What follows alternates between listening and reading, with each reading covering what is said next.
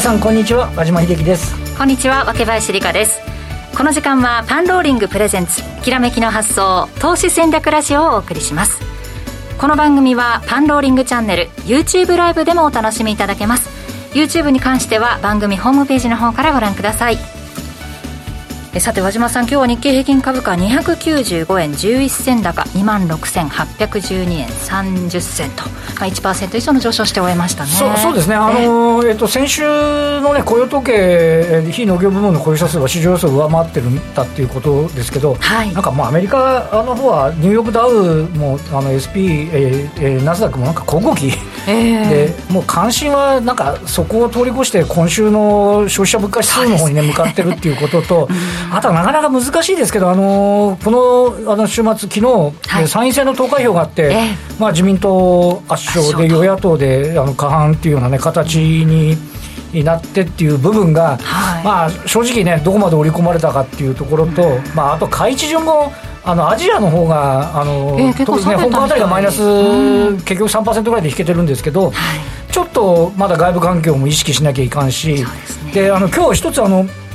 大手のアナリストがあの東京エレクトロンのあの投資判断下方修正あの格下げして来年度あの半導体余って減益だみたいな話でちょっと今日エレクトロンとかレーザーテックが下げて、まあ、これもちょっと行方気にされたんですけど結果的にインデックスを見ると295円高、うん、まあまあもろもろ織り込んでしっかりだったかなっていうね。ね、うん、1日だったっていう引けてみればっていうところではないかと思いますけどね。うんハンセンなんかは3%近く今下げてて、はい、上海なんかもね1.2%の下げということでなんかちょっとコロナもまたね対策を強化するんじゃないかみたいなお話も出てきてますからね、ね。はい、そのあたりがちょっと嫌気されてるんでしょうか。なかなか読みづらい相場なんですがそこで今日お迎えしたゲストです。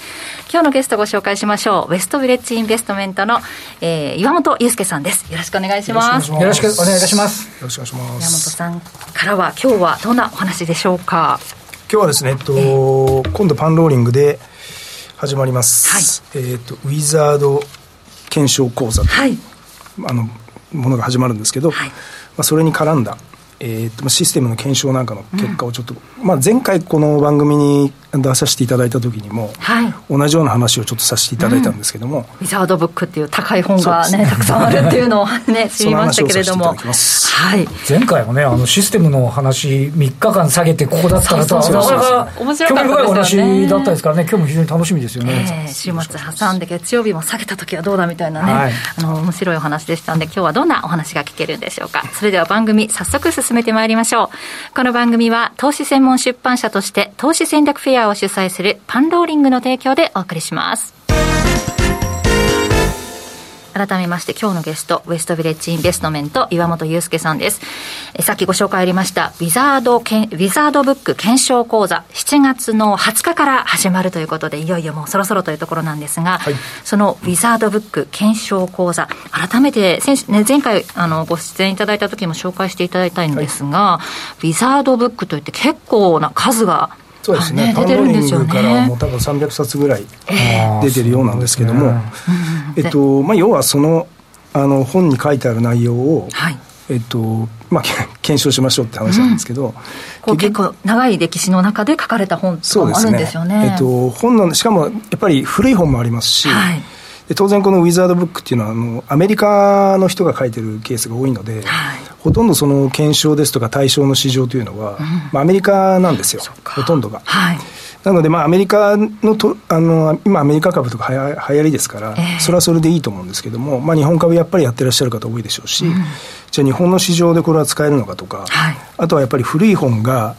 えっと、今通用するのか。どうか、そうですね、確かにね、知識としてあるけど、それが今使えるのって話ありますよね、まあ、20年前ぐらいに出されたものが、果たして今使えるのかとかです。ね、はい、まあ、それをちょっと検証して、でまあ、私なりの考えも加えて、でまあ、レポートにして、皆さんにご紹介しようという講座でございます。結構投資の勉強を始めるにあたってこれ読みましたよっていうような有名な本ですとか分厚いんですけれどもね皆さん勉強のために読まれたというそれをどう検証あのトレードに生かしていくのかっていうのを検証する過程なんかも一緒に学べるっていうことですよね。ね。はい、はい。というこのウィザードブック検証講座7月20日から始まるということなんですがシステムっていうこうシステムトレードっていうのにあまり馴染みのない方っていうのもいらっしゃると思うんですがそんな方でもこう活用できるそうですね、えっと、今回はあの主に冷やしを使っているチャートの分析なんで、はい、あの検証なんで、ええ、おそらくですね皆さん多分テクニカルなんかを特に使って株ですとか、はい、ETF ですとか、うんうん、先物ですとかやってらっしゃる方にとっては、はい、そもそもあのそういう検証の成果っていうんですかね、はい、こういうあのバイアスっていうか傾向があるよっていうことを知ることによって、自分のトレードにも生かしていけると思うんですよね、はい、だからまあシステムトレードっていうとなんかちょっとイメージ的には自動売買というか、ね、はい。はい、もう機械的にずっとやっていくみたいなイメージもあると思うんですけども、うん、必ずしもそうではないということですね、うん、はい、何かしらのテクニカルは皆さんこうご覧になってね、ね、ヒントを得ようとされてると思うんですけれども、はい、それをいかにうまく使っていくのかということが学べるということですがこの7月20日からの講座は7、8月のまあ拡大合併号と、はい、合併号拡大版でお送りするということで、えー、ローレンス・コナーズさんの書籍の中から検証をしていこうということなんですね。えっと、まあ、パンローリングの中でもですね、うん。多分一番多いと思うんですよね出されてる本が。正直多分8冊ぐらい出てたと思うんですけども、うん、その8冊の本の中から、えっと、選択をして、はい、でまあ先ほど申し上げた通りアメリカの株ですとかアメリカの ETF ですとか、はい、あと日本株あとは日経平均とかトピックスといった先物とか ETF に果たして通用するのかと。うんいったことをやっていこうかなと思ってます。はい、ボリンジャーバンドを結構こう紹介されている本の中には書かれてあるということで、ボリンジャーバンドを利用したトレード手法の大半は定量的ではなく裁量によるものであるということでその、えー、本の中から前回はえー、金曜日下げて、月曜日も下げたら、ね、ね、3日連続で下がったらどうなのとかですね、4日連続で下がったらどうなのっていう話をちょっと主に中心にしてきたと思うんですけど、えー、その内容も入ってるってことですよね、ね。今度の7、8月号では。で今回は特にそのテクニカルのインジケーター、はい、でこのコナーズ氏がですね、えっと、特に RSI が、まあ、好きというか、RSI を使った戦略を書いてるのが多いんですよ。はい、なので、まあ、基本的にその7月、8月は RSI 使ってあの分析をしたものを私の方で、うん検証して皆さんにご紹介しようかななんて思っています。で今日この後、はい、えっとお話をさせていただくの内容が、えっと、皆さんも多分好きな方がいらっしゃると思う多いと思うんですけども、うん、ボリンジャーバンドを使ったですね、はい、えっとまあ手法をご紹介しようかなと考えています。うんうん、はいということで、このウィザードブック検証講座、スタートキャンペーンとして、7月、8月は合併後、拡大版でお送りするということで、盛りだくさんの内容のようです。今なら初回キャンペーンとして20%オフとなっておりますので、今すぐ番組ホームページや YouTube の概要欄からお申し込みください。それではその内容について、この後、岩本さんじっくり伺っていきます。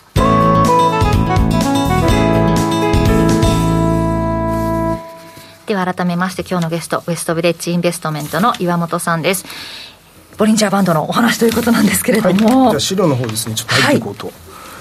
思うんですけども、えー、これ6月26日に投資戦略フェア岩本さんもね出られましたけれどもそのお話結構もうねたくさんの内容で。そうですね。その時に実はですね、えー、話をした内容が、はいうんあの今日ちょっと大,、まあ、大半っていうとあれなんですけど半分ぐらい出てきます。あそうですか。なぜかというとですね、まあ、前回多分1時間弱ぐらいの時間だったと思うんですけども、はい、まあ、ちょっと結構駆け足になってしまう時間が足りなかったんですね。すね。なのでもう一度その辺の話っていうのを振り返りながら、うん。はい、でまああのー、前回では話をできなかった内容なんかを少し突っ込んで話しようかなと思っております、はい、はい、ということですがえー、ではボリンジャーバンドを利用したトレードということで、はい、ではですねどうしましょうかね。ボリンジャーバンドってのはそもそもプラス1シグマとマイナス1シグマの間に大体68%ぐらいの価格が収まるとかっていう、いわゆるあの正規偏差ですね、はい、の考え方でできてるものですけども。で、ね、今日お使いいただくのがささらにあのパーセント B っていうのをお使いいただきます。これはバンドの中にどの位置にいるかっていうことを示しているしまうとそういうものですね。ものですよね、はい、なので、まあ、式なんかをちょっとご紹介しながらやっていこうと思うんですけれども、はい。えっと、資料の方まず見ていただいて、はい、あ今日はですねこのコナーズのあの交渉率システムの考え方と作り方と検証という本と、それからコナーズ、RSI にも、まあ、RSI って書いてますけど、実はボリンジャーの話なんかも入っていて、そこからちょっと引っ張ってきた本になります。はい。はい、で通常ですね、まあ、そこにも資料にも書いてあるんですけども、ボリンジャーバンドっていうと、結構裁量的な形で使われることが多くて、私もあのかつてシステムにするために検証したりとかもしたことがあったんですけども、はい、なかなかいい形にできなかったんですよ。なので、まあボリンあ、実際にシステムでボリンジャーって使いにくいんだなっていうイメージがちょっとあったんですけど、えー、まあ、そのコナーズさんが提唱している、その RS、あえっとボリンジャーバンドのパラメーター、後でちょっとお話ししますけども、はい、そんなことを利用すると、結構勝てる戦略っていうのができるということで、多分皆さんにお役に立てると思うので、ボリンジャーバンドの使い方そうですね、簡単に言うと。はい、で、4枚目のスライドに行っていただきまして、このあたりはですね、その6月の26日の投資戦略フェアの中でお話ししたりとか、あと前回の、えっと、この番組の中でもちょっとお話しした内容なんで、簡単にまとめました。なので、あの、それご覧になっていただいてない方はちょっと見ていただきたいんですけど、はい、基本的にその短期トレードっていうのがどういうイメージなのかっていうと、えっと、大体まあ1週間前後ぐらい。まあ、早くて翌日、うん、で長いとまあ1週間。などんなに長くても10日ぐらいになると思うんですけど、うん、基本的にまずじゃあ短期トレードを行っていく上で考えないといけない、まあ、当然ですけどもスイングトレードなんで、まあ、オーバーナイトであると、はい、それからですね、えっと、その短期的な、あのー、今回あの買いだけちょっとショートとか考えないで買いだけなんですけど、はい、はい、なのでまあ下落した時にその下がった時に買いましょう、その方が短期トレードって勝てますよって話を、まあ、前回とあの6月26日とも話をさせていただきました、はい、でさらにこれもあの前回のこの番組でも話しましたが、うん。うん、その特に下落した時っていうのは3日4日連続して下落した際に買った方が有効だよと、はい、前回興味深かったところですね。そうですね、はい、そんなことを利用します。なので赤の字で赤字で書きましたがこのトレードまとめると平均回帰、はい、まあ要は下がったものが上がるし、上がったものは下がると、うん、その動きを利用しましょうと、はい、で特にその数日間、3日、4日程度の連続下落時の引けで、まあ、買って、うん、でまあ、翌日以降に手締まいましょう、はい、そういった戦略になります、はい、まず基本の基本、うん、では次の5枚目のスライドです、では今日の中心となるボリンジャーなんですけど、えっと、これも6月26日にちょっと話をしましたんで、あの、見ていただいた方は、同じ話になってしまうんですけども、一応中心の話なので簡単にお話します。で、あの、ボリンジャーバンドのパラメータで、何を使ってるかってことなんですけども、このラリー・コナーズ、まあ、コナーズさんは、えっ、と、もう儲かるボリンジャーバンドのパラメータは5。5日だと。5日線。はい。あの、通常だと多分20日ぐらい。そうですね。20とかって結構多いですよね。チャートはデフォルトで入ってると、ね、パラメータデフォルトだと思うんですけども、はいもう5です。5らしいです。で、実際に5でやると成果が出る。で、しかも標準偏差なんかもボリンジャーバンドでよく 2, 2シグマとか言いますけども、はいはい、彼は、えっと、1ですね。1標準偏差、1シグマ1シグマのみで使うとすごいですね。1シグマで使う。はいはい、で、しかもそれも、まあ、当然パラメータは5日と。なので、5日移動平均線の上下に、プラスマイナス1シグマのバンドを、まあ、表示させたものが、彼にとってのボリンジャーバンドになります。でもう一つはですね、丸2のところにパーセント B と、はい、えっと、書いてありますが、まあ、これはあの今、あの和島さん申し上げていた、あの言ってた通りですね、まあ、じゃあ、バンドの中のどの辺にいますかっていう話で、はい、えっと、式は書いてますが、簡単に言ってしまうと、分母の方は、情報バンド引く下方バンド、うん、なので、まあ、ボラ1シグマのプラスマイナス1シグマの、まあ、要は幅を指しています。はい、で分子の方は価格マイナス下方バンドと、まあ、要は下方バンド。マイナス1ですね、はい、マイナス1シグマのバンドから見て、今、価格はどこにいますかっていうことを考えているのが、まあ、パーセント B、はい、という指標になります。なので、数値例ちょっと挙げておきましたが、価格が情報バンドラインにあるときは、当然ですけれども、パーセント B は1になります。まあ、当然、分子と分母等しくなるんで。で、下方バンドラインにあるときは、パーセント B は当然ゼロになります。なぜかというと、価格と下方バンドが同じだから。はい。で、えっと、普通の例えばストキャスティックスとか RSI だと、数値が0から1の間に入っちゃうと思うんですけど、あ0から100%の間に入ると思うんですけども、はい。ねはい、このパーセント B に関しては、1よりも、まあ、つまり100%よりも大きくなったり、うん、0よりちっちゃくなったりといった形になるケースが当然ですが、あります。はい、え例えば、えっと、4番目かな、価格が下方バンドを割っているときは、パーセント B は0よりもちっちゃくなる、まあ、マイナスの数値になるということですね。はいで、今、5日移動平均線使ってますから、まあ、5日移動平均線上にパーセントあの価格があるときは、当然パーセント B は0.5と、うん、ちょうど半分のところですね。で、それよりも上にあるときは0.5よりも大きくて、あの5日移動平均線割ってるときは0.5よりもちっちゃいという、うん、そういうインジケーターですね。はい、で、パーセント B はね、もしかすると皆さんが見てるチャートにのあの表示できない方も。これは私見たことないですね、ね、一般的な、はい、ですよね。なので次のスライドに一応6枚目のスライドなんですけど、はい、これですね TradingView というソフトウェアでこれいいです、ね、これ無料で使えるはずなんで、えっと、上の方が5日移動平均線に基づくボリンジャーバンド、で下のオシレーターみたいな形で表示されているのがパーセント B という形になりますね。はい、で、まあ、別にですね、あれなんですよね、パーセント B 見なくても、まあ、ボリンジャーバンド見てれば、今どの辺にパーセント B の値があるかっていうのは分かるので、うんうん、まあ、あんまりこれが必要なのかどうかっていうのは僕もちょっとさだあの微妙だなっていう感じはちょっとするんですけど、まあ一応彼がコナーズさんが、はい、パーセント B パーセント B って言ってるんで、うん、パーセント B 表示しました、はい、じゃあ具体的な戦略なんですけど、ええ。えーと、と 7, 7枚目のスライドになります。ここがちょっと重要ですね、うんで、ボリンジャーバンドとパーセント B を利用したトレード、まあ、コナーズさんのルールです。で、方針と一番最初に書きました、書いてありますが、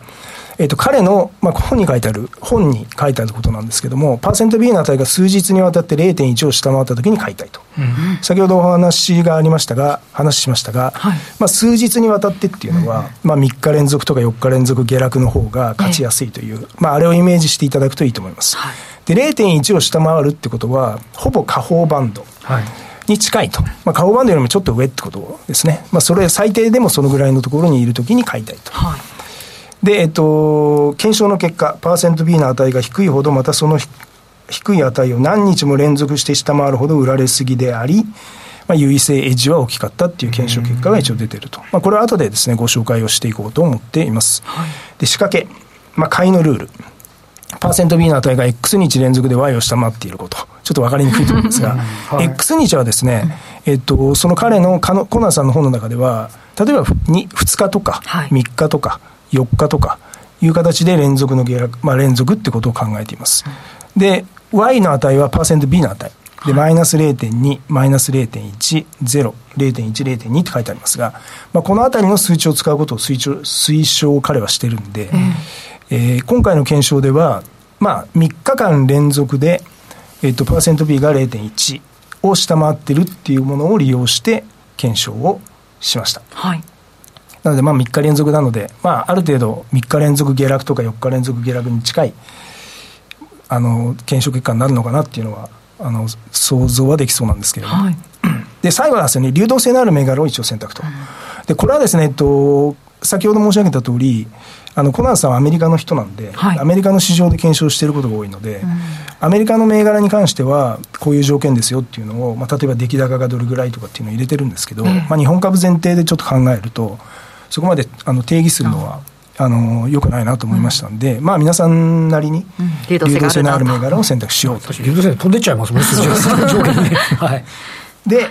じゃあ仕切りのルール、はい、でこれもですねいろいろ彼の本の中には出てるんですけども、まあ、例えば終値が3日もしくは5日移動平均線を上回ってきたら、うん、その引けで出ましょうと。で今回ですね、うん、あの5日移動平均線使いました、はい、要はエントリーした後に5日移動平均線上回ってきたら、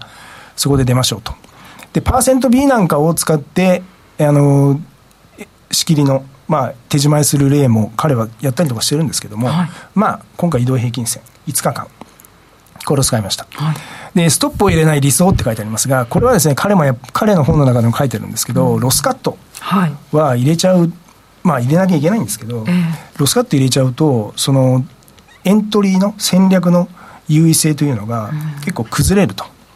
うん、あの、なので、基本的には入れない方がいいと。いうのが彼のメッセージですね。うん、えー、前回もちょっと伺いましたよね。そうですね。ななので、まあ、一応理想と書きましたが、まあ、現実的には、まあ、そういうわけにもいかないでしょうから、ただ、まあ、検証に関しては一応ストロスカット入れないという形で、検証を行いました。はい、では、えー、と8枚目のスライド。はい、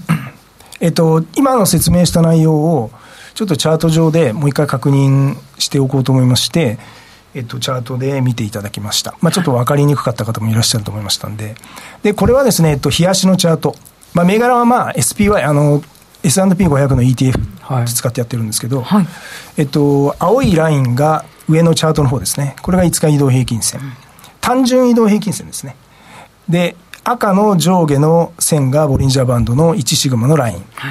になります。で、ローソク足は、えっと、私がですね、赤が陽線、はい、緑が陰線にちょっとしちゃってるんで、はい、あの、こういうふうに考えてください、皆さん。で、下のピンクのラインがパーセント B の値になります。で、今、この条件、このあのチャートを見ていただくと、1、2、3とチャート上に書いてあると思うんですけども、はい、えっと、下落していて、で、パーセント B、まあ、要はボリンジャーバンドの下方バンドを下回って引けてると。はい、3日連続。3日連続で、はい、で、この場合にじゃあエントリーしようと。なので、3日間経った時に条件合致してますんで、バイって書いてますが、はい、そこで買いましょうと。で、翌日、えー、これは幸いに、まあいい例を持ってきたんですけど、うん、あの上がってくれて、で、5日移動平均線、青のラインを超えてきた。で、それで引けた。うん、なので、まあそこでまあ脱出しましょうという、こんなイメージですね。なるほど、なるほど。ただ問題がちょっとあって、まあこれはこの後話をするんですけど、まあ、当然こういうふうにうまく毎回毎回いくわけではなくて、はい、あの当然その後4日目、5日目、6日目も下がっていく当然可能性はあるわけですよ、はい、でその時にじゃあどうしたらいいのかっていうのはちょっとこの後話をさせていただこうと思っております、はい、まだいけますね。はい。大丈夫です。じゃあですね、えっと、9枚目のスライドを見ていこうと思うんですけど じゃあこれですねあの全て、えっと、S&P500 の、えー、ETF を使ってやりました。で、えっと、条件は一番上に書いてありますが、パーセント B は0.1よりも低い、ちっちゃい。で、これが3日以上連続して発生した場合に、大引けでエントリーしますと。はい、で、エグジットは終値が5日移動平均線を上回った時の引けでエグジットしますと。まあ、これ今見てきたものですね。でですね、先ほどちょっと言ったんですが、あの、申し上げたんですけども、米印のところなんですが、最初はですね、エントリーしたら、エグジットまで、まあ、要は脱出するまで、はい、追加の、要は2回目、3回目のエントリーは行わないというふうにしました。まあ、当然、そうですね、4日目、5日目にも条件合致するケースは当然ですがあるわけで、はい、ただそうすると、えっと、純粋にその成果っていうのが見れなくなるかなと思いまして、エントリーはとりあえず1回にしました。で、えっと、2000年の1月からにしました。あの、6月の26日はですね、2009年だったかな、2009年からちょっとやったんですけど、うん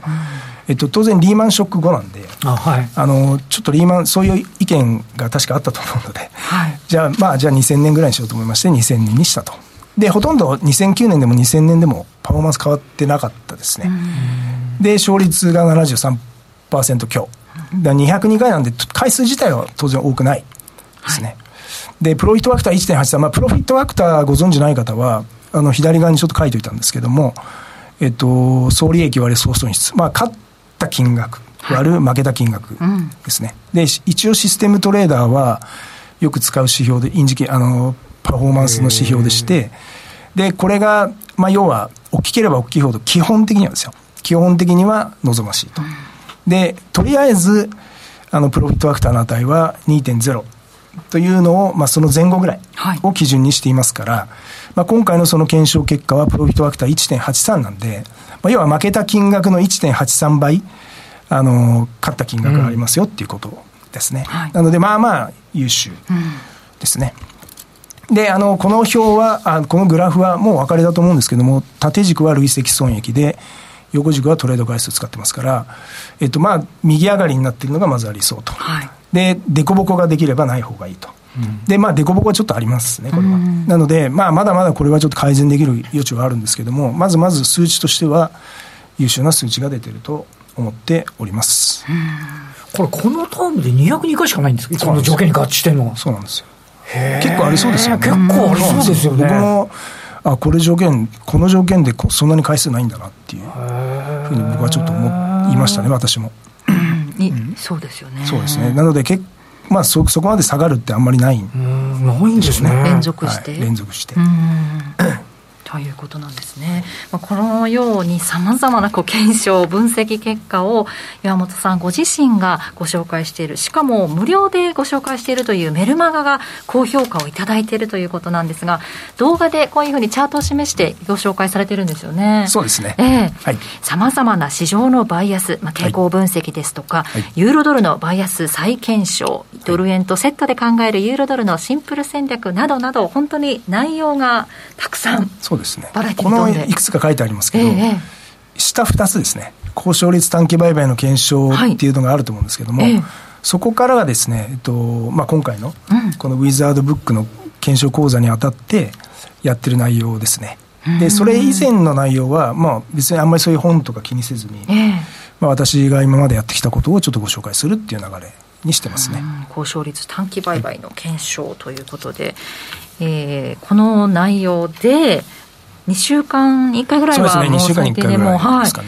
えー、配信されていると。確かに確かそうでしたいうことなので、内容がすごいんですが、無料で皆さんご覧いただけるということですが、はい、あの投資戦略フェアの時にも紹介されたということで、はい、その参加された方の大体半分ぐらいの方がこのメルマガに登録されたそうなんですね、それ無料でこれだけのボリュームご覧になれるってことはね、まあ、ね登録されたということです。しかもそれを実際にご覧になって、ロジックを使って、自分でもじゃやってみよう。そうですね。あの6月26日の投資戦略フェアの後に、ええ、